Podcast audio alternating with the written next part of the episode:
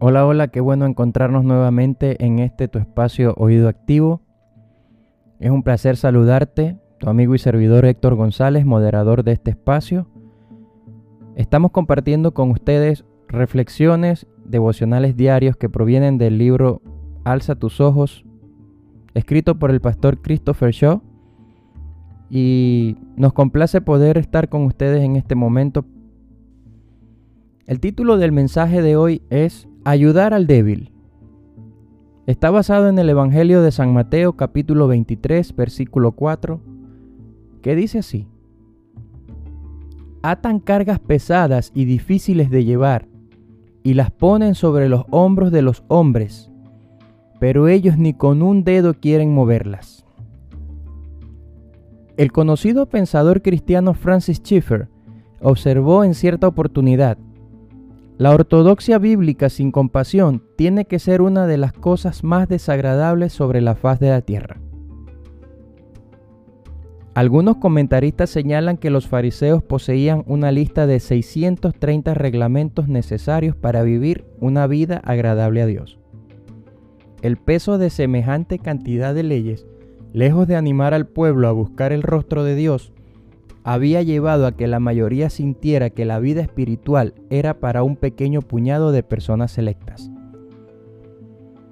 El problema principal de los fariseos no estaba, sin embargo, en la cantidad de sus reglamentos, aunque por cierto, estos entorpecían grandemente a quienes aspiraban a cultivar una vida espiritual.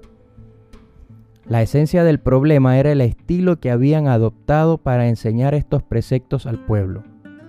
Creían que su responsabilidad principal era simplemente la de decirle al pueblo lo que tenía que hacer. ¿Cuántos pastores ministramos con la misma convicción? Vivimos arengando al pueblo para que haga esto, eso o aquello otro. Nuestras enseñanzas y predicaciones son una interminable serie de exhortaciones a cumplir con diferentes responsabilidades. En tales circunstancias no ha de sorprendernos que el pueblo se siente agobiado y frustrado. La verdad es que la mayoría de los que son parte de la iglesia ya saben cuáles son sus responsabilidades. ¿Dónde está el creyente que luego de años de asistir a reuniones todavía no se ha enterado de que debe amar a su prójimo, leer la palabra, compartir su fe o dedicar más tiempo a la oración?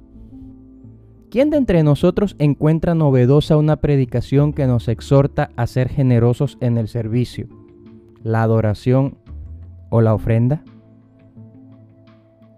El error en esta visión es creer que el pueblo se moviliza simplemente con exhortaciones. El exceso de exhortaciones acaba por atar cargas pesadas a los hombros de nuestra gente. La responsabilidad de todo pastor no es únicamente exhortar. También debemos estar dispuestos a acompañar al pueblo en el intento de implementar lo que hemos animado a hacer. El buen pastor exhorta, pero también se pone a la par de su gente y les ayuda a vivir conforme a la verdad. Esto es lo que hizo nuestro propio pastor, Jesucristo. Animó a los discípulos a caminar en ciertas verdades, pero también se puso al lado de ellos y les mostró cómo hacerlo. Cuando volvió al Padre, convocó al Espíritu para continuar con esta tarea. Su mismo nombre, Paracletos, indica que es uno llamado a ponerse a la par de los otros para asistirles en su debilidad. Esto marca la diferencia entre un pastor de púlpito y un pastor con olor a ovejas. El primero solamente exhorta. La gente que está con él se siente frustrada porque necesitan quien les muestre el camino a seguir. El segundo pasa tiempo acompañando, mostrando y corrigiendo al pueblo para que aprenda a cómo caminar con el rey. Para pensar, ¿quiénes son las personas que más le han ayudado en su peregrinaje en Cristo? ¿De qué manera lo hicieron? ¿Cómo puede lograr un buen equilibrio entre tiempo invertido y exhortación y tiempo invertido en ayudar? ¿Qué cosas impiden hoy que pueda lograr ese equilibrio? Me complace mucho contar contigo en ese lugar. En este momento del día te doy muchas gracias. Te invitamos una vez más a compartir este material. Seguramente habrán personas que lo estarán esperando y a quienes les será de bendición y de, mucha ayuda poder escucharlos y contar con esto. Invitándote una vez más a nuestras páginas en internet oídoactivo.com. Igual nos puedes encontrar en las redes sociales arroba oídoactivo. Estamos compartiendo material para tu edificación y esperamos que sea de provecho para ti.